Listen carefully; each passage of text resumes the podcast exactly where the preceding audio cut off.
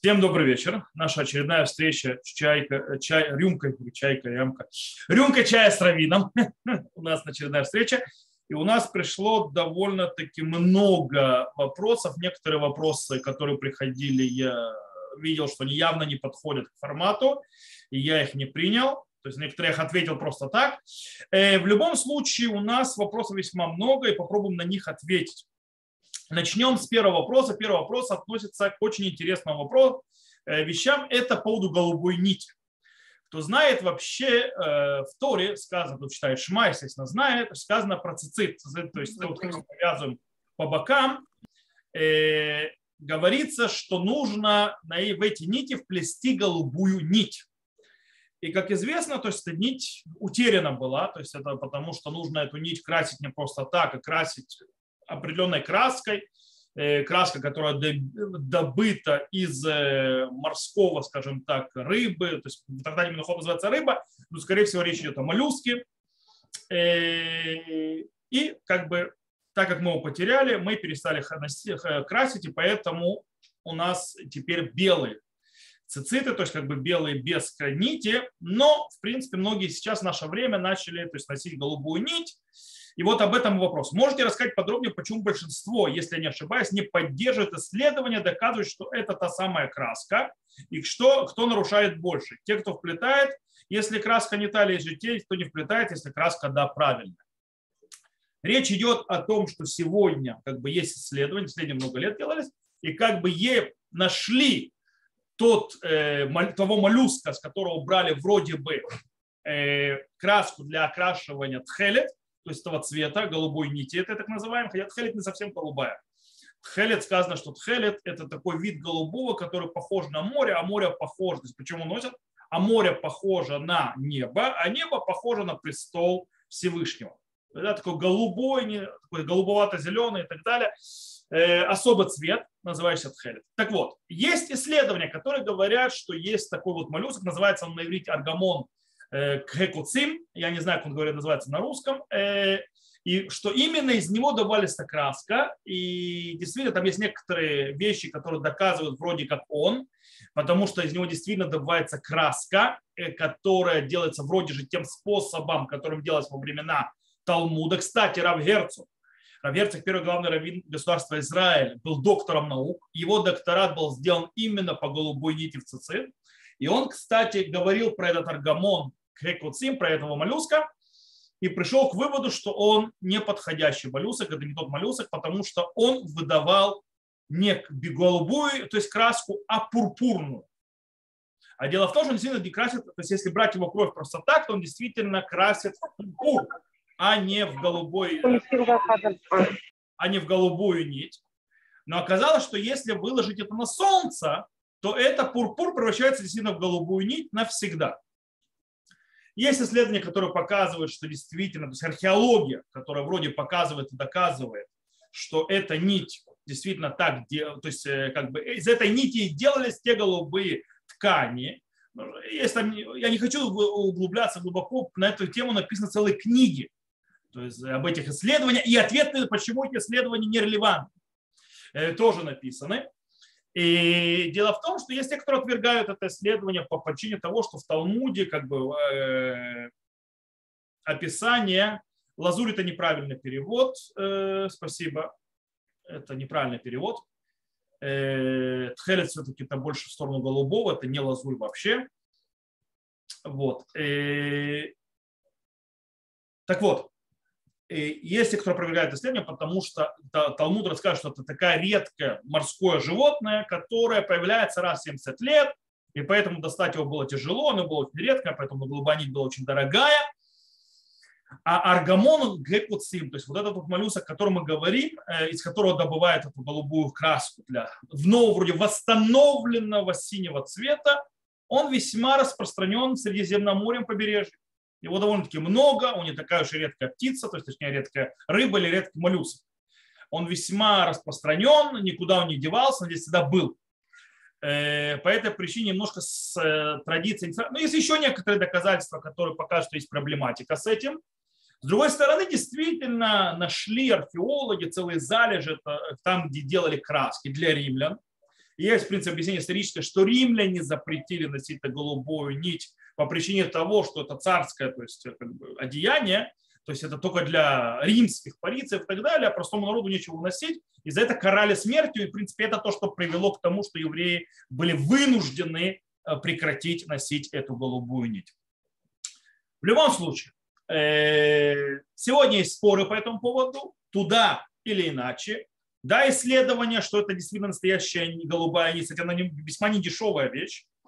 Э, продается в магазинах, может увидеть. То есть это тот, кто этим занимается очень сильно, и тот, это Раф Тавгер, кто знает, он в Москве находится сейчас, то есть, да, вот у него он э, весьма сильно занимается сей голубой нитью, он ее носит, и он, в принципе, как бы, можно сказать, в каком-то смысле очень-очень сильно связан с ней и так далее. Он считает, что она настоящая. Э, его право. Его право Рава Тавгера.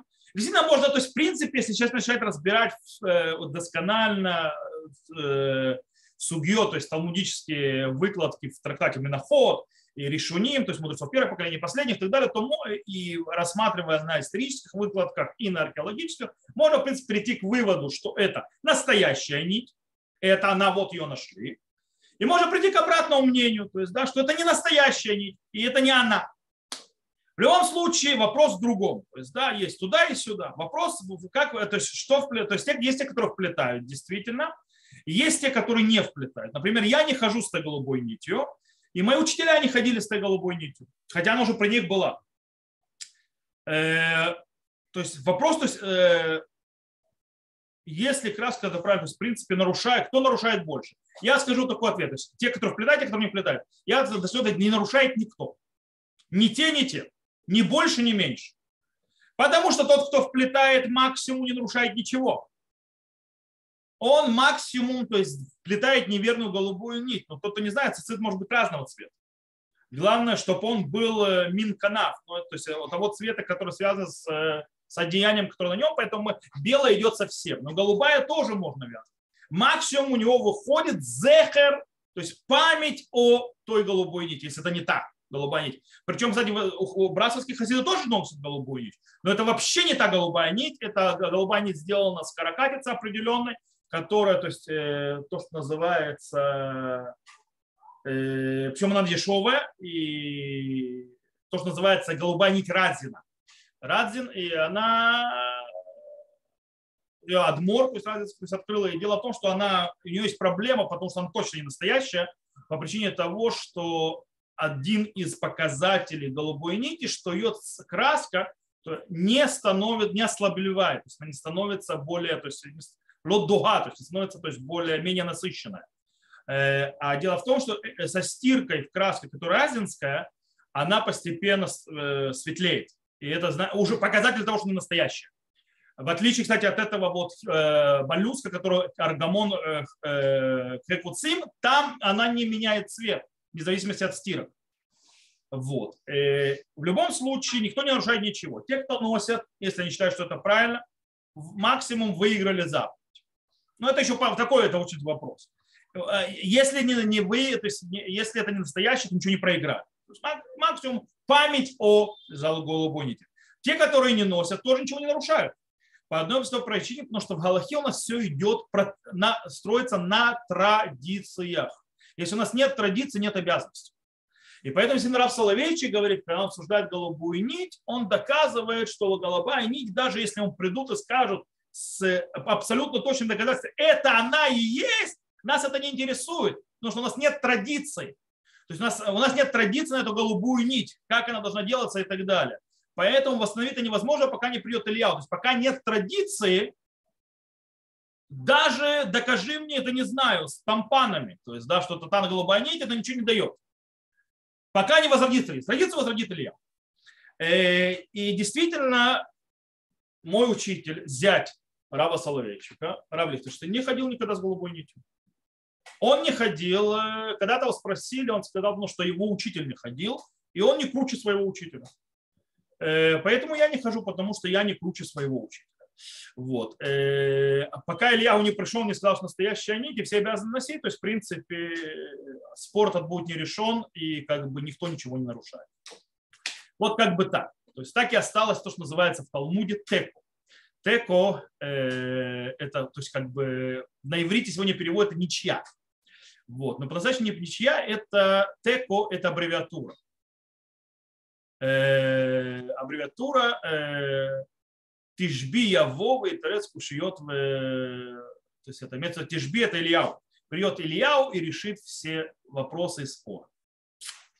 Это есть теко. То есть когда Ильяу придет, пророк Ильяу, тогда все решится. То, на этом мы, я думаю, что можем э, перейти к следующему вопросу, э, так как этот вопрос, э, он так и остался в споре, и мы ответ никто ничего не нарушает. Итак, следующий вопрос очень интересный. Он большой, огромный, я думаю, что он интересует многих, и на него ответить полностью, конечно, снова невозможно на следующий вопрос, но мы попробуем, скажем так, накидать эскизы, скажем так, основные принципы. Следующий вопрос звучит так. Какими полномочиями и обязанностями обладает главный равенат Израиля, совет мудрецов, то есть Моэца Равената и главный равенатский суд, главный Бейдин. Тут нужно разделить несколько вещей. Есть главный равенат Израиля, в котором есть несколько вещей. Э, в него входят э, разные отделы и разные комиссии, э, и над ним то есть, решает его галактическую политику или что будет, как реализоваться, то, что называется муэцет главного равената, то есть муэцет рабанут Рашид Израиля, то есть то, что называется совет или собрание главного равената Израиля. Это одна система. Другая система, то, что называется система равенатских судов, которая, в принципе, тоже под главным раввином Израиля, одних из, из них. И, то есть он, то есть там э, главный раввин Израиля, у них каденция 10 лет, и каждые 5 лет они меняются. 5 лет один, за ним является главой, допустим, идет за главой равенатских судов, а второй э, главный раввин Израиля является э, главой совета главного равената Израиля. А потом они меняются местами. То есть вот сегодня, например, глава э, равенатских судов Тараб Давид Лау, ашки, то есть главный ашкенадский раввин Израиля, и глава Моцит Рабонот Рашид Израиль, то есть глава этого совета главного равената Израиля, это Рав Ицхак Йосеф. Э, главный сефардский раввин Израиля. Так вот, какие у них есть полномочия и обязанности? Давайте начнем сначала, наверное, с э, равинатского суда, там меньше, то есть, да, о чем говорить. Главный равинатский суд является ничем иным, как Бейта Дин Хагадолли Арарим. Он является главным равинатским апелляционным судом. Он не усудит ничего, кроме апелляции. То есть, в принципе, э, есть главные равинатские суды, которые находятся, то, что называется, изориим, то есть э, региональные, и они автономные. То есть какой автономный? То есть они, в принципе, высшая религиозная инстанция, потому что есть галаха, которая говорит «эн бейдин ахар бейдин дай». То есть один бейдин после другого бейдина не судит и не может его проверять. То есть, в принципе, то есть когда я как судья постановил постановление, никто не имеет права его оспаривать. В принципе, глобально. Потому что у нас сегодня нет Сангедрина и статуса главного равината, э, равината и даже у главного равинатского суда статуса Сангедрина нет. Хотя, в принципе, по задумке Рава Кука, это должна быть главный равинат Израиля и главный равинатский суд. Это подготовка к возрождению Сангедрина. То есть по задумке Рава Кука, э, который являлся одним из, был первый главный раввином э, земли Израиля, потому что было образование государства, но в принципе э, первым главным рынком, главного рыната Израиля, то есть земли Израиля, потому что эта организация, кто не знает, образована была еще до государства Израиль, весьма задолго. То есть за несколько десятков лет до уже был главный рад Израиля. Это было, в принципе, первый институт власти еврейского автономии, то есть еще при британском мандате. То есть это еврейский первый институт власти, который готовился для того, чтобы передать евреям власть, когда британский мандат, в принципе, для этого выдавался, чтобы создать евреям государство. Вот. И это первый институт власти. То есть самый-самый первый, раньше всех. Вот. И занимал первый, то есть первым, кто занимал этот пост, ашкенадского главного раввина, это был Равкук. И Равкук, то есть, в принципе, удел, э, видя в этом э, э, Санедрин. Но не Санедрин. По этой причине, в принципе, когда постановил суд местный, сейчас мы разберемся, чем они занимаются, то больше уже никто ничего не может делать. Но в судебной системе правового государства невозможно, что нет апелляционной системы. Э, по этой причине было, то есть э, было решено и так далее, что есть как бы более Верховный суд, в который приходят апелляции, и они, то есть Верховный суд может пересмотреть решение э, регионального суда Равинатского. Или отправить, то есть это сказать, что нужно исправлять, и отправить в региональный суд, в региональный суд назад, чтобы они сделали это исправление и так далее. То есть, в принципе, как бы вы. Э, это апелляция, не более того. Э, это их функция. Зато оригинально, то есть, но зато что делают вообще судят суды? Равинация дело в том, что в Израиле есть две системы судопроизводства. Есть светская судебная система и есть равинская. Светская судебная система, а к ней относится все, все то есть аспекты права, кроме, кроме вопроса личного статуса. Сейчас объясню, что такое личный статус. Дело в том, что закон государства Израиль говорит, что личный статус может только определяться главой религиозной конфессии. Так говорит закон Израиля, он то есть, э, на сегодняшний день. По этой причине у мусульман это э, суд шария, у христиан это церковные какие-то инстанции, у, еврейского, у еврейского народа есть две инстанции. По поводу браков заключения, потому что это тоже изменение, изменение статусов. Изменение статуса это нужно, то есть брак. Брак это статуса. Я был не женат, теперь я женат и так далее. Э, это главный над Израиль. То есть он решает, кого он женится и так далее. Теперь, статус еврей, не еврей, это дано, то есть по, по, все, что связано с, э, для того, чтобы разбираться с браком, разводом и так далее, кто еврей, кто не еврей, это дано тоже выяснение статуса равенатским судам. То же самое равенатским судам отдается, то есть, потому что личный статус и разводы. Но так как в еврейском законе разводами занимается только суд, только даянием имеют право этим заниматься, поэтому это вотчина равенатского суда. И в принципе равенатские суды в своем большей части времени занимаются именно разводами. К разводу, то есть у равенатских судов нет права судить имущественные вопросы, это светский суд, но если имущественные вопросы идут как паровоз к, э, к разводному процессу, то, естественно, можно, чтобы равенатский суд их разбирал. Естественно, вопрос, то есть выяснение, кто еврей, кто не еврей, это личный статус, тоже отдано на вотчину главного рата Израиля. По этой причине, кто не знает, любой человек, э, который, у которого нет э, документа о регистрации брака от главного рата Израиля, сделанного в Израиле, неважно, откуда он приехал, он должен перед тем, как заключить брак, пройти процесс, что называется Э, то, что называется берур ядут, выяснение еврейства. Это закон, то есть не буду входить, то есть в частности, почему он это сделал и так далее. То есть у этого есть причины. Причем это относится ко всем, даже к израильтянам, у которых нет туда отнесут, то есть свидетельство о браке с главного равната Израиля, израильского равената. Таким образом, не важно, откуда он приехал. Просто у разных э, выходцев из разных стран разные проверки.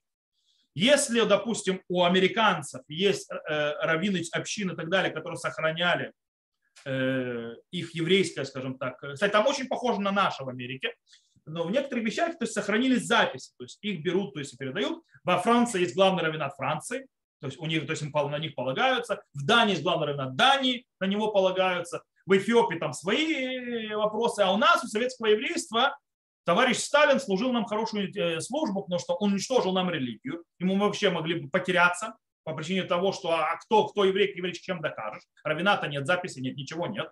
Э, кто бот нет. Поэтому, но зато товарищ Сталин придумал нам э, записи в пятую графу и в свидетельство рождения. Таким образом, на них и полагаются на эти документы. Вот так оно и работает. Вот. И, в принципе, на этих документах все строится и каждый выясняется. Это одна из вещей, делается. Плюс у главного равната Израиля, у равенарских судов есть еще, они могут делать э, то, что называется цаваот, завещание. Или разрешение завещания наследства, то есть Ирушот, цаваот, то есть завещание, наследство. Кстати, стоит знать, у них в равенарском суде это быстрее и дешевле, чем э, в светском суде. В разы быстрее и дешевле. Это, в принципе, вотчина и право, которое они имеют то есть во всех то есть, аспектах. Знаете, причем суд имеет, он имеет, в принципе, санкции и возможности, как любой суд, светский и так далее. Он может и заставить платить деньги, он может и посадить человека в тюрьму, если надо. То есть он называет постановлением, то есть человеку полагается по закону, поэтому то, то, то есть тюремное заключение, он посылает, и его берут под стражу и садят. То есть вы можете иногда увидеть, если в Равенатский суд придет, придете, иногда увидеть, что приводят людей на суд, судиться, и так далее на разборке в кандалах в наручниках. То есть они арестованы, они сидят в тюрьме. Э, допустим, человек, который не дает гет, и тогда включается на определенном этапе санкции, то есть э, вплоть закрывания его счетов, отменения ему э, разрешения на вождение, вплоть до, в принципе, заключения под стражу, пока он не согласится выдать гет. В принципе, у них есть эти права, это равенатский суд. Главный равенат Израиля, в принципе, объединяет под себя то, что называется все, что связано с э, религиозными услугами в Израиле. Кашрут, миквы, браки, похороны, все, все, все, есть все эти аспекты, которые и рувы и так далее, все это под главным равенатом Израиля. Сам главный равенат Израиля, он как бы верховная инстанция, а под ним в каждом городе есть отдельный рабанут, который является частью этого. И, в принципе, каждый местный раввин, он, то есть, работая по Э, тем правилам, которые установлены, кстати, зачем совет? Совет главного, то есть равината, э, он, кстати, него избираются, есть, то есть, которые попадают автоматически. Это главный раввин Иерусалима, главный раввин Тель-Авива, э, главный раввин Хайфа, главный раввин Берешева, они попадают на автомате. То есть, да, понятно, главный раввин, раввин Израиля. То есть они на автомате становятся членами, все остальные избираются. То есть избираются, есть выборы, когда они избираются, и они являются, то есть а, к ним приходят проблемы, поднимающиеся и нужные то есть решения, они их обсуждают и пишут, дают решения или э, пишут так называемые правила, допустим, как в кашруте постановление, правила, то есть в каком то есть кашруте как делать так или так. То есть я не могу войти во все мел, мелкие аспекты. Плюс, естественно, есть отделы кашрута огромные в главном Израиля, в который включает в себя и отдел э, борьбы с подделкой кашрута, и отделы, то, что называется, связаны с импортом, э, то есть, который привозится и кашрут. Есть отдел заключения брака, проверки, э, отдел Гиюра, который занимается эти суды, связанные с Гиюром, тоже находятся под главным ранатом Израиля, потому что он устанавливает политику, как это должно быть и так далее, и так далее, и так далее. Плюс есть, кстати, там и медицинская и этическая, допустим, есть Раф Шифран. И Галь Шифран, он он, э, он врач, плюс он огромный мудрец Торы. Он большой раввин большой и тоже человек, он профессор, кстати. Вот. И он э, занимается вопросами, которые приходят э, главный ранат Израиля, решение то есть, медицинских вопросов Галахи. Например, установление вопроса, связанного с умирающими больными. Допустим, в свое время главный ранатский, э, то есть то, что называется, верховный этот вот э, э, совет главный ранат Израиля решал по поводу принимать смерть мозга или нет ради трансплантации э, органов и так далее, и так далее. То есть, в принципе, плюс, когда есть пропавшие без вести, разрешить, и нужно вопрос разрешить женщине, то есть, что ее муж считать умершим или нет, разрешить ей брак и так далее, и так далее. Многие эти вещи приходят к ним, они решают, то есть это с другой стороны, э, в каждом городе есть местный раввин, который знает проблемы места и который занимается кашрутом, миквами, рувином и так далее уже на месте, но базируясь и следуя постановлениям главного равната Израиля. Это огромная система, которая работает для того, чтобы в еврейской стране э, было правильно, по-настоящему хорошо сделаны еврейские услуги по Галахе, э, когда есть согласованность между раввинами городов, когда есть общие э, определенные правила, которые должны соблюдать все раввины городов, всех населенных пунктов и так далее, э, которые решаются главным равным Израилем, и в принципе и у их санкции, а у них есть, они как бы отдельная власть. То есть в принципе их постановления обязывают э, равенаты и так далее, обязывают их исполнять. То есть э, идет через э, религиозный, религиозный совет и так далее. То, э, тут можно долго разговаривать и альхока рабанут, закон рабанута, то есть э, тем, как выбирается главный район Израиля, что их задачи и так далее.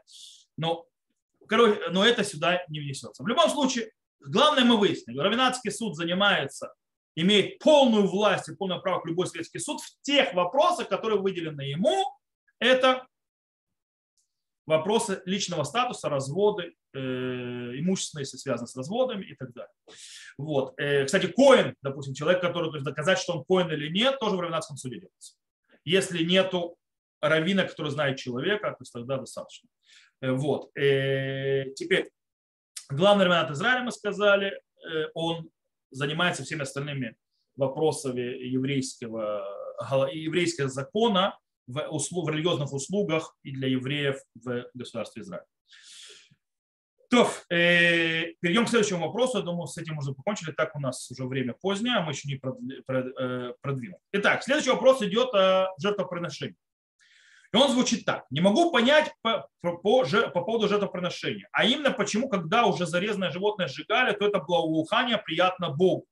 И почему кровью окропляли все и мазали на Песах косяки дверей. Честно говоря, я не совсем понял вопрос, поэтому я попытаюсь э, ответить на то, что я понял. Я понимаю, что человек задает вопрос, в чем смысл этого благоухания, то есть как это благоухание Богу, то есть в чем, в чем смысл жертвоприношения, и плюс, то есть, да, в чем смысл так называемой крови. И тут нужно понять, э, нужно понять, взять за аксиому и правило. У Бога нет никаких материальных нужд. Ему не нужна ни эта кровь, ни, у, него, у него нет никакого благоухания, ничего. О чем тогда да речь? Когда мы говорим благоухание Бога, называется реах нехо. То есть реах нехоах очень часто появляется действительно в Торе, в Танахе вообще, то есть, да, что какое-то жертвоприношение или реах нехох лифнеашем. То есть, да, реах нехох это действительно, то есть, как бы благоухание так переводят на русский, но больше имеется в виду это, э, допустим, онкилус, это перевел следующим образом. Э, он перевел «Диткабала бераава кадам Ашем». Имеется в виду «Литкабель берацон лифне Ашем». Было принято Всевышним, то есть, да, то есть, э, желанно было перед Всевышним. То есть имеется в виду рех нехоах, это не значит, что он там благоухал жертву, то есть ему от этого то есть, это приятно. А имеется в виду действие, которое хотел сделать человек, чтобы принести подарок Всевышнему от человека, это нужно человек, Всевышний принял.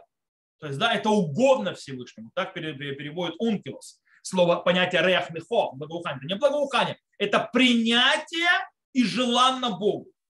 То есть то, что ты принес, это приятно Богу. Он принимает и не отказывает тебе. Это то, что имеется в виду. Э, кстати, Кузари это действительно объясняет очень интересную вещь. Там перед этим написано Рехны Хох, написано Лахми ле Ишай. То есть, да, знаете, лахми ле Ишай это не хлеб, хлеб по Ишай. Что такое Ишай? Это э, не имя Ишай, это имеется в виду, это огонь, то есть огни. Речь идет о том, что так Кузарь объясняет, что это пища огня. То есть, это, то есть э, жертвы и так далее, это пища огня, огонь их пожирает. И для них, и таким образом, то есть, да, э, скажем так, это, я не буду ходить, то, что Кузарь говорит, это, это нужда человека. Это нужно самому человеку э, для того, чтобы, скажем так, э, прочувствовать, что подарок, который он дал Всевышнему, был принят. То есть, да, как бы огонь пожирает, Всевышнему это не надо, но человеку это надо для того, чтобы прочувствовать, что Всевышний принял его жертву. Кстати, Рамба Мурена Вухим абсолютно по-другому относится к жертвоприношению. Говорит, все то, что сделано с этими жертвоприношениями, дело в том, что он говорит, природа человеческая очень тяжело по тем временам, когда все приносили жертвоприношения, очень было тяжело людей, скажем так, сказать, чтобы они жертвы не приносили. Нереально. То есть для него, для человека было тогда. Для него все равно, что сказать, то есть не молись сегодня человеку, э, любому. Э, но нужно было что делать? Нужно было, чтобы они направлены были не на идолопоклонство, а на служение Всевышнему. Таким образом, э, что такое лереахный хохлиф нашем? Имеется в виду, что если ты приносишь жертвы, приноси их Богу. То есть, да, то есть служи Богу. Вопрос, то есть связь между то, что делаешь, как бы духовное действие ради твоего поднятия духовного, так ты это видишь, чтобы оно было направлено не к идолопоклонству, а к Богу. И тогда это принимается Богом. Для реахных хох, то есть да, благоухание. Э, так объясняет Рамбам. Э, в Мишне Тура, кстати, очень интересно, он пишет по-другому немножко. Он говорит, вообще же это продолжает понятие хуким. Что такое хуким? Это вещи, которые человеческому разуму недоступны. Рамбан, кстати, Нахманин, не принимает подход Рамбама. И он, он не принимает, что весь прикол, то есть жертвоприношений, это только для того, чтобы направить в правильное русло, чтобы люди не, служили другим богам. Говорит, факт в том, что, допустим, Ноах то есть, да, э, Ноах, например, тоже приносит жертвоприношение, а тогда этого поклонства не было. Зачем это было направлять Богу? Поэтому Рамбан говорит, что весь, весь, весь, то есть процесс жертвоприношения в его, то есть для чего это делается? Для того, чтобы довести до человека э, идею. Какую идею? Идею того, то есть человек, который э, согрешил, то есть, в принципе, жертвоприношение так или иначе за что-то искупляют, за то или другое. И таким образом человек, который согрешил, должен понимать, то есть по мнению Рамбама, что он, в принципе, должен был быть там, на этом жертвеннике. И когда он отдает, как бы, в принципе, жертву приносит, это понимание жертв, то есть насколько ты согрешил, и тогда бросание крови на жертву. Что такое кровь? Кровь – это душа, то есть да, кровь, которая с ней душа выходит. Причем, внимание, кровь не любую можно бросить на жертвенник, а на жертвенник Галаха говорит, то есть закон говорит, что это кровь, с которой выходит душа. То есть нужно принять первая кровь, которая течет, то есть у животного, когда перерезают горло, это жертва, которая, то есть кровь течет, это та кровь, с которой уходит душа, не вся остальная кровь. И именно ее нужно жертвник. Почему? Потому что, э, в принципе, здесь, говорит Рамбан, отдача души животного за душу человека. То есть, то есть, как я сказал, то есть, в принципе, человек должен быть там. Таким образом, приносение всей остальных частей тела, которое кладется на жертвенник животного, э, это, в принципе, они представляют, то есть они являются как бы заменой и представительством э, разные, то есть человеческих то есть, э, органов чувств и так далее, плюс его сил, которые кладутся. И таким образом вот это вот действие, бросание крови и сжигание на жертвеннике, оно делает, то есть э, то, что называется, э, очень сильно реализирует в глазах человека то наказание, которое должно было быть на него, из которого, от которого он искупился по помощью жертвы.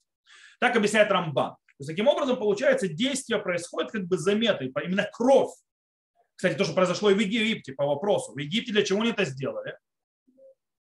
Чтобы показать, что они полагаются полностью на Бога и не боятся. И, в принципе, кровь должна была ударить. То есть удар будет по домам, то есть да, будут первенцы убиты. Поэтому кровь будет на то есть если сами, они сделают кровь на косяках домов, то в этом доме искупили и то есть, в принципе, отдали животное как бы в жертву, то есть поставили себя вместо его души, которую Всевышний заберет. Потому что в том доме, в котором этого не будет, Всевышний придет и накажет тот дом. Включая, то есть он и поразил и евреев тоже, которые это не сделали. Вот. Э, таким образом, э, это смысл этих же упражнений. Так я понял этот вопрос, я думаю, что на него смог э, ответить. Следующий вопрос. Следующий вопрос очень интересный, ответ очень, на него будет очень короткий. Как вы думаете, не выглядит со стороны для неевреев кидуш ливана как языческий обряд? О чем идет речь? Для тех, кто не знаком, раз в месяц после того, как происходит новомесячье, и появляется новый месяц через несколько дней, ашкеназов через три дня, э, глобально, то есть по Рамбам вообще через день можно делать. Только увидел, можно уже говорить. У сефардов э, по Шуханурху на седьмой день и дальше, то есть, но максимум 15. То есть пока еще месяц новый. Э, пока он не прошел, то есть полностью луна не заполнилась говорят, что так называемый сфар называется Беркат Ливана, благословение на, на, на Луну. У ашкеназов называется Кидуш Ливана, освящение Луны. В принципе, говорят определенную молитву, которая как бы, она обращена к Богу, естественно, и освещает Луну, и просто Всевышнего вернуть э, Луну и, в принципе, наше светило в те состояния идеальные, которые они были при создании мира до того, как Всевышний вмешался из-за греха тех или иных. Или иных. Э, и я понимаю, что когда человек стоит и молится, бы вроде, то есть молится на Луну, вроде дала поклонство. Не совсем, по этой причине, кстати, стоит знать, когда мы говорим благословение на Луну, мы не стоим лицом к Луне. Мы должны Луну посмотреть и все. То есть нужно молиться в сторону Иерусалима, как всегда молятся. И действительно, есть люди, которые по ошибке так и простоят на Луну. И действительно, то есть в этом есть проблема. Но мы не должны бояться никаких э, не евреев или видящих, подумать, что мы идолопоклонники. Мы не идолопоклонники мы благословляем то, что Всевышний нам дал. Он нам осветил месяц, он нам дал, то есть новый месяц, и так далее, и так далее. Мы за это благодарим, это освещаем. Только лицом нужно стоять в сторону Иерусалима, то есть, как полагается, они в сторону Луны. Некоторые в этом ошибаются. То, я сказал, что ответ будет короткий, тут э, не о чем много говорить. Следующий вопрос. Следующий вопрос, э, в принципе, на него тоже можно ответить коротко, немножко исторической справкой вместе. Следующий вопрос звучит так. Караим, так называемый Караим, признаем ли мы их евреями? Э, слышала, что у них есть право на репатриацию по закону возвращения. Кто такие Караим? Караим – это евреи. Какие евреи? Исторически, о чем идет речь? Э, исторически идет э, о, скажем так, так называемом Вавилоне, но по-настоящему не Вавилон, это уже более поздний, это эпоха Рима и Византии, принципе, восточную часть, это называется э, там, где был Вавилон. Там происходит спор. Какой происходит спор? Между Ананом, который претендует занять место главы еврейского народа, и между его братом, который, в принципе, должен занять это место, и бой политический. А по законам империи было тогда у евреев, в принципе, полная автономия делать, что хотите. Религиозные споры нормально, все хорошо, но если это спор не религиозный, а спор политический, тот, кто-то его задел, затеял, тому секир башка. То есть того казнят. То есть так история говорит. Э, Анан, э, чтобы не получить э, смертный приговор, он выдает, что спор у него оказывается религиозный. О чем его спор религиозный? О том, что он не признает устную Тору, то бишь, в принципе, постановление мудрецов, и как бы это, это родоначальство караимов, и караим, то есть были, в принципе, довольно-таки немало, они были в основном в районе Вавилона, их было очень много, мы уже видим, что Равсадия Гаон, э, глава то есть, еврейского то есть, Вавилона, так называемый, есть, э, глава Ишива Гаон Яков, в принципе, лидер еврейского народа в так называемом Вавилоне, Э, борется с ними много и пишет против Караим много. Мы знаем, что Рамбам борется с Караим уже позже в Египте и так далее, и так далее. Но в принципе речь идет о евреев, которые, можно в каком-то смысле повторяют дорогу Садукеев. То есть, да, в принципе, не принимают устную Тору. То есть постановления мудрецов и так далее, и живут на письменной Торе. Это очень интересная тема вообще отдельно, как они живут, как у них, потому что у них тоже есть устная традиция, по одной причине, потому что на одной письменной Торе далеко не уедешь. Э, без устного у них тоже есть, э, но не важно. Э, караим. Теперь, есть караим, у нас остались в наше время два вида караим. Есть египетский караим и есть крымский караим. Египетский караим, мы точно знаем, что они евреи, у нас есть доказательства и так далее, по той причине. У них мало того, что они не женились с неевреями, у них гиюра не существует, они его не признают. Это постановление мудрецов. То есть как бы это не постоянно это учится история, но это устная Тора. По этой причине у них гюра нет, поэтому они гюр никогда никому не делали. Поэтому никогда ни с кем не женились, кроме самим себя. Поэтому, кстати, не так уж много их осталось. Э, но они считаются евреями по Галахе. Э, у них другая проблема, сейчас объясню какая. Э, в отличие от крымских караим, которые тоже когда-то соблюдали эти вещи, но потом постепенно расслабились, ну, Советский Союз там и так далее, и так далее, и они, да, смешались с неевреями. И вот с, кара... с египетскими караим э, у них действительно есть закон о возвращении, с крымскими там немножко сложнее все. Египетский караим действительно, то есть большая часть караим, который сегодня есть, это египетский караим. Э, есть в Иерусалиме, есть в Халоне египетский караим, э, известно. Есть у них там, да-да, у вас в Халоне Дафтали есть у вас караим. У вас также есть самаритяне в Халоне, в Шамруне. Вот. Э, дело в том, что в Караим они женились по закону Торы, а разводились-то они не по закону Торы, то есть не по устной Торе, устная требует гет, они не делали гет, потому что это закон устной Торы. По этой причине они считаются, так постановил Рама, что они все мамзеры. Или все лучше подождать мамзеры, потому что жениться с ними нельзя. Никогда, ни под каким предлогом. То есть пока они караим вообще с ними жениться нельзя. Они еретики, так называемые.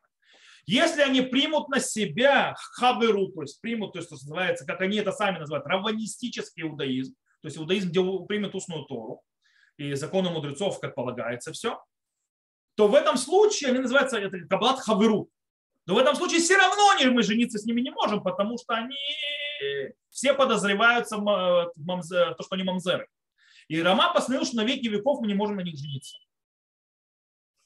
Э, и так, в принципе, посмотрели почти все галактические авторитеты, э, кроме Рау Вади Юсеф. Рау Вади Юсеф э, сказал, то есть, во-первых, есть подставление Радбаза, который был раввином в Египте, и он сказал, что действительно их браки не являются браком.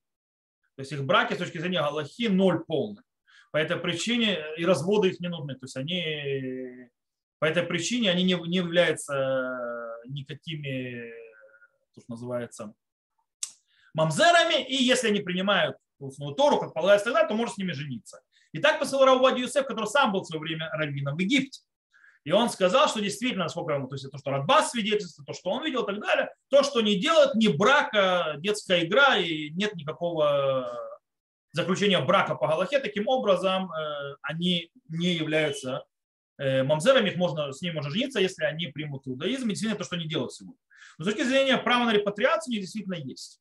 Я не знаю, сколько караимов осталось э, в Египте, по-моему, уже ни одного, вот. Э, они почти все здесь. В Крыму остались, и у них тоже есть право на репатриацию, но очень интересно, ну, потому что там есть действительно смешанные семьи. То, с караимами разобрались, пойдем дальше. Следующий вопрос очень интересный, попробуем на него тоже не открыть, ответить коротко. Э, вопрос, который я думаю, что у многих появлялся в голове, но они не думали его о нем спросить. Написано так. Вопрос звучит так. Основная причина, из-за которой в прошлом зажигали свечи перед шаббатом, чтобы в доме было светло. В наше время, когда вклад субботних свечей освещение помещения близок к нулю, не потеряло ли зажигание свечей свой смысл, не является произносимое при нем благословением, благословением впустую. Окей, давайте разберемся. Во-первых, давайте причины, зачем зажигать свечи. То есть, как посмотрим, здесь три причины. Не одна, как указано в вопросе, а три. Первая причина – это почет шаббата, квода шаббат. Это ради квода шаббата, то есть потому что не, не, есть в темноте э, трапезу, это не в почет шаббата, это не уважение шаббата. Второе, то, что причина, он их шаббат, получение удовольствия от шаббата. Как объясняешь, человек, который не видит свою еду, он не получает от нее удовольствия. Еда, то есть должна еще давать человеку эстетическое удовольствие. Это, это человек еще получает еды эстетического удовольствия, кроме вкусового. Э, и это и шломбайт. Шломбайт это имеется в виду, что человек будет в темноте ходить, спотыкаться, брыкаться, на что-нибудь натыкаться и будет злой и недовольный и поругается со всеми. Вот. Это, в принципе, э, эти объяснения. Теперь. Э, и, в принципе, для этого зажигают огонь. Вот это вроде свет. То есть вроде бы все правильно. Причем здесь свечи? О, Дело в том, что по мнению большинства логических авторитетов нужен огонь именно огонь, аварата эш. Внимание, электричество по абсолютному большинству галактических не является огнем. Есть вопрос по поводу лампочек. Так вот, лампочка накаливания есть галактические авторитеты, которые говорят, что это как свеча. То есть потому что там как бы э, можно назвать то есть, вот это вот э, спираль, которая это как бы как фитиль и и подход так называемого электричества как масло горячее, то есть на этом оно горит. Это относится к лампочке накаливания. И причина есть те, которые говорили, что в безвыходной ситуации можно зажечь лампочку, на, э, что называется, накаливания, и на нее благословить. Но наши сегодняшние лампочки даже под это не подходят. Наши сегодняшние лампочки это в основном леды. Леды, там огня нет по определению. По этой причине под, оно под свечу вообще не подходит. Но оно решает проблему с освещением. Это да. Но э, когда э, то есть, есть освещение, но нету огня. Еще один момент. Поэтому, если, кстати, галактические авторитеты, которые говорят, лампочка вообще не подходит ни разу под зажигание свечей. Она не подходит по критериям. Но есть, которые разрешают, но только лампочку накаливания. Теперь, вторая вещь нужно, чтобы действие было выглядело, что оно сделано специально для шаббата. То есть он их выквода шаббата, то есть уважение шаббата. Когда я зажигаю свет, это будничное обыкновенное действие, которое не выделяется, что оно сделано специально ради шаббата. Таким образом, когда я зажигаю свечи, этот огонь и добавление света явно выглядит, что оно сделано для почета шаббата. Это одна из э, причин, почему нужно зажигать свечи к воду шаббата. Плюс тусефет ор, то есть делает квода шаббат, то есть добавляет к почтению шаббат. Но давайте зададим вопрос, а может быть это благословение впустую? Аллахийские авторитеты говорят, нет такого благословения впустую, да, то есть даже при горящем свете. По причине того, что то, что сам, сам понятие добавления к почету шаббата, то, что добавляя свет, это уже заповедь. То есть уже можно благословлять. Но есть те, которые изначально, скажем так, устражают, и чтобы действительно решить эту проблему, выключают свет перед зажиганием свечей, благословляют на свечи, подразумевая свет и электрический, и потом, зажев свечи, включают свет. И тогда проблем вообще нет. Но это снова говорю, не обязательно. Плюс для того, чтобы это сделать, нужно, чтобы или мужчина еще остался в доме, который еще не принял шаббат и включил этот свет, или женщина сделала э, условие, что она зажигание свечей не принимает шаббат и может еще делать действия запрещенные после зажигания свечей, пока не наступит шаббату всех. И тогда она может она зажечь. То есть таким образом мы увидели, что мы решаем проблему, и мож, нет у нас проблемы, то есть у нас действительно свечи, у них есть важность по сей день, и нет проблемы с благословением впустую. Кстати, еще раз повторяю, даже если вы свет включать и выключать не будете, тоже нет проблем. Более того, давайте скажем честно. Когда вы приходите в ресторан, и там стоят на столе свечи, и горит свет, зачем там стоят свечи? Что, темно что ли? Нет, не темно, нормально. Но свечи дают особую атмосферу. А это снова входит в определение почета шаббата и получение удовольствия от шаббата, включая эстетическое. Когда горят свечи, эстетическое удовольствие много больше. Таким образом, то есть тоже добавляется к шаббату. То, я думаю, что на этот вопрос мы тоже ответим. Идем к следующему. Следующий вопрос, в принципе, связан с Мидрашем. Э, связан с Мидрашем. И давайте я его зачитаю, вы сами поймете, что Рабин и Хемия считают, что сыновья Якова, э, нашего правоца, женились на кнаанейках то есть на дочерях Кнаана. Как, по его мнению, мнению тех, кто с ним согласен, им не помешало то, что э, они, то есть, то есть имеется в виду потомство проклято. Кнаан – это потомство проклятого Хама. Что, а что помешало э, браку Ацхака Авину и дочери Лоза? То есть, в принципе, вопрос, то есть, как бы, вот как же наши э, праотцы, главы колен, женились на кнаанейках, на, на дочерях Кнаана, когда это проклятый народ, и как бы на них жениться нельзя. Э, во-первых, первое – это мидраш. И в этом мидраше это одно из мнений, потому что первое мнение, которое говорит, Раби Иуда, оно говорит, что они женились, не женились на каких кнанейках. Они женились на сестрах, которые у них еще были.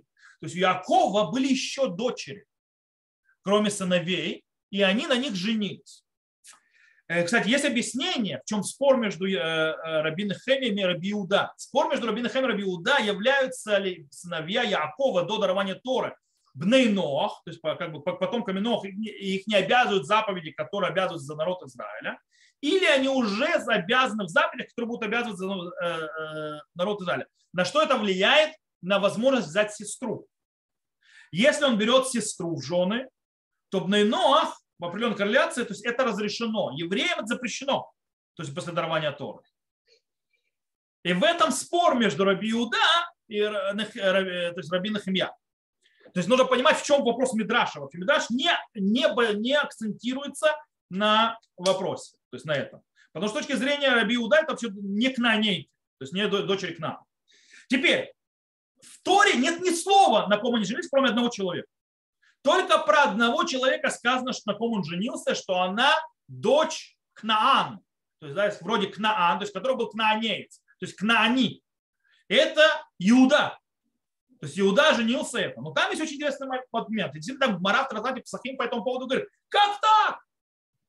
Как может такого быть? Авраам, Ицхак и так далее. То есть нельзя, а этот женится на Кнаане. И как это может быть? Отвечает Гмара, ребята, спокойно, Кнаани это не только народ. Кнаани, Гмара объясняет, это э, рода деятельность. Имеется в виду торговец.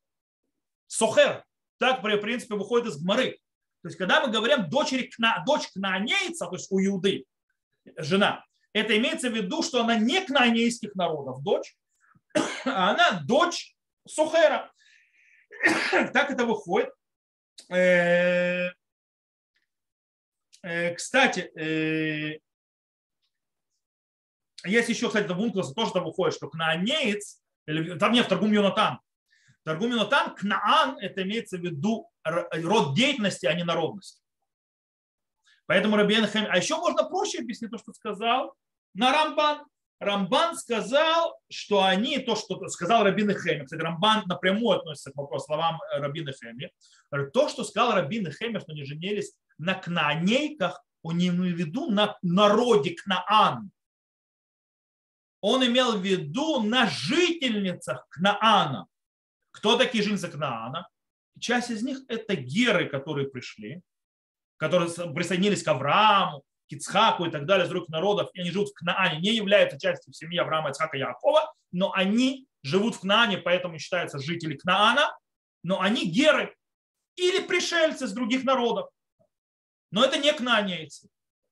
Таким образом, э, даже несмотря на то, что Рабин Хем это всего лишь мнение, ему тоже есть много-много ответов. И даже на вопрос самого Иуда, про которого не в Мидраше, а в Торе написано, что он женился на дочери кнаанейца, там тоже выходит, что кнаанеец – это не народность, и поэтому нет никакой проблемы.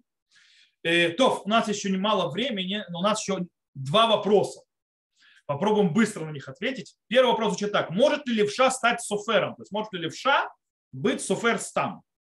Вроде бы, то есть предположение в вопросе, что Тору, э, Мизуза и Тфилин нужно писать правой рукой. То есть нужно правой рукой писать и так далее. То есть надо яд ямин. Э, и левша не может писать правой рукой. И вопрос, будет ли кошерно свитки Торы, Мизуза, Тфилин и так далее написаны праведным евреем, но левшой. Ответ простой – будут. Потому что левая рука левши является правой рукой его. По этой причине левша пишет левой рукой, и это считается, как будто он написал правой. Абсолютно кошерно, без проблем. Окей, это Галаха. Следующий вопрос по Беркат Амазон. Можно читать Беркат Амазон вместе отличного от места начала Сауды. То есть можно ли читать в одном месте, а потом переходить в другое. То есть, да, то есть начал драйв в одном месте, а потом то есть, продолжаешь в другом. Читал ранее, что на новом месте тоже необходимо снять минимальный объем хлеба. Это как бы считается продолжением Сауды но на телат ядаем заново не нужно делать, как понимаю. С другим видом пищи начал кушать яблоко в одном месте, а браху после произвести в другом месте можно. Во-первых, то есть, э, то есть это еще продолжение вопроса есть про Беркат Амазон. Давайте сначала остановимся на этом моменте. Во-первых, Беркат Амазон можно читать в другом месте не изначально. Изначально Беркат Амазон нужно читать там, где ты ел. Только в крайнем случае, когда есть нужда какая-то, можно сделать условия заранее, что я буду есть не только в этом месте, но и в другом. И тогда ты переходишь в следующее место и как бы продолжаешь сауду. И действительно там тоже нужно съесть хлеба достаточно. И действительно там не нужно никаких натилат, едаем и так далее. По поводу яблоков и другой пищи у них нет понятия сауда. У них нет понятия трапез. У них нет, а только у трапезы есть понятие места. Но там другая работает система, когда говорится последнее благословение. Нужно говорить последнее благословение, пока ты не потерял в мысли вообще связь с тому, что ты ел. То есть пока ты еще в голове. То есть ты можешь, в принципе, начать есть в одном месте, продолжить есть это яблоко или знаешь, что в другом месте, и там благословить это не проблема вообще. Даже без правил, то есть даже без установления. Ты можешь, в принципе, откусить яблоко и пойти с ним. В отличие от хлеба, то есть на трапезу так не ходят. Э, кстати, есть в законах Деот, то есть да, в законах то есть, про правильного поведения, Рамбам пишет вообще, то есть э, приличный человек, он, правда, пропишет у мудрецов Торы, да, Галаха говорит, не едят, не едят ходя. То есть они не ходят и не стоя тоже не едят. То есть сидят, э, едят сидя, и, то есть, скажем так, такой прикол у израильтян взять шварму и идти ее есть на ходу, это против того, что написано в Галаке. Окей. Э, в принципе, ну понятно, изначально нужно бригад Амазон рассчитывать 5 минут. Говорить там, есть там, где ты ешь, говорить там, где ты говоришь. Только в крайнем случае можно переходить. По поводу еды, другой еды, которая не нужна бригад Амазон, нужна трапеза, говоришь там, где закончил есть, и главное, чтобы ты не оборвал мысль от момента еды и до благословения. Теперь следующий вопрос очень интересный, который, думаю, что интересует всех. Что читать в завершающее благословение Беркат Амазон, если так получилось, что Сауда была в доме не еврея? Со своими продуктами, если, разумеется, я думаю, тут можно прибавить то есть, в гостинице в нееврейской. Окей? Когда хозяин продуктов, э, то есть хозяин, он э, не еврей. Там, где мы читаем благополучие хозяина, хозяйки, а далее, чтобы были было благословенны, как наши праотцы и так далее. К неевреям данные стихи вроде не относятся, поэтому следует пропускать. С другой стороны, мы должны упомянуть благодарность хозяинам, даже если они не евреи. То же самое с суда в ресторане или поезде, что, что говорят там.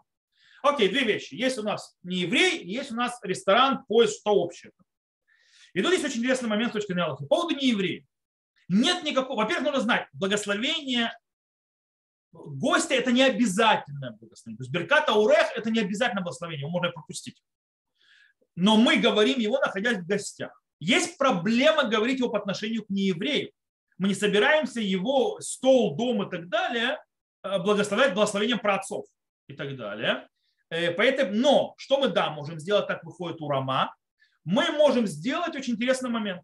Мы можем благословить э, хозяина трапезы.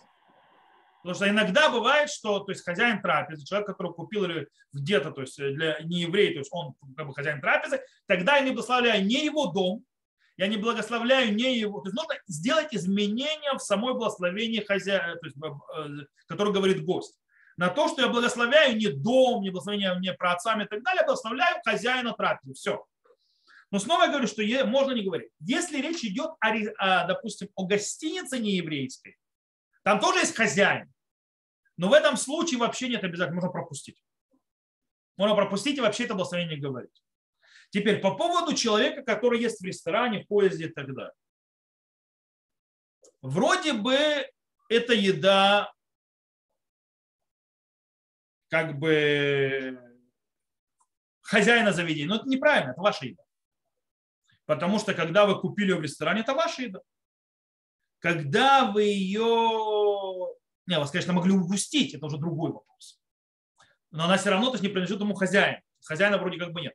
Тогда вас или пропускают, то есть, в принципе, можно не говорить вообще ни в ресторане, ни в поезде, нигде, не пропускают, или это ваша еда, допустим, вы сидите в поезде, и вы достаете свою, знаете, как в поездах раньше ели, курочку, там, яйца, да. Вот. Э, вы едите свою еду. Это все равно, что вы дома едите, разница, где вы едите. То есть вы благословляете, как благословляете себя и свою жену, и свой дом и так далее. Как, ну, как человек благословляет у себя дома.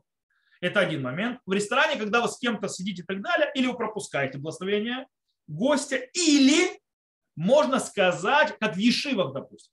В Ешиве я не хозяин, меня кормят, то есть я как бы ем в столовой. С другой стороны, э, как бы все, кто со мной едят, они не хозяева этой трапезы. И как бы Ешива тоже нам это отдала. И хозяина такого нет. Поэтому кого благословляем? Я не хозяин этого. Поэтому говорят, вы колами субинкан. То есть всех участвующих в трапезе. И все. И решили проблему. И в принципе, но, я говорю, когда вы находитесь в ресторане, можно дойти то есть, до благословения гостя и не говорить ему, а просто продолжить берехутаны, выкора шерладу, благословение нас, и все, что у нас есть, и так далее, и так далее. И поехать, и все, и дальше пойти.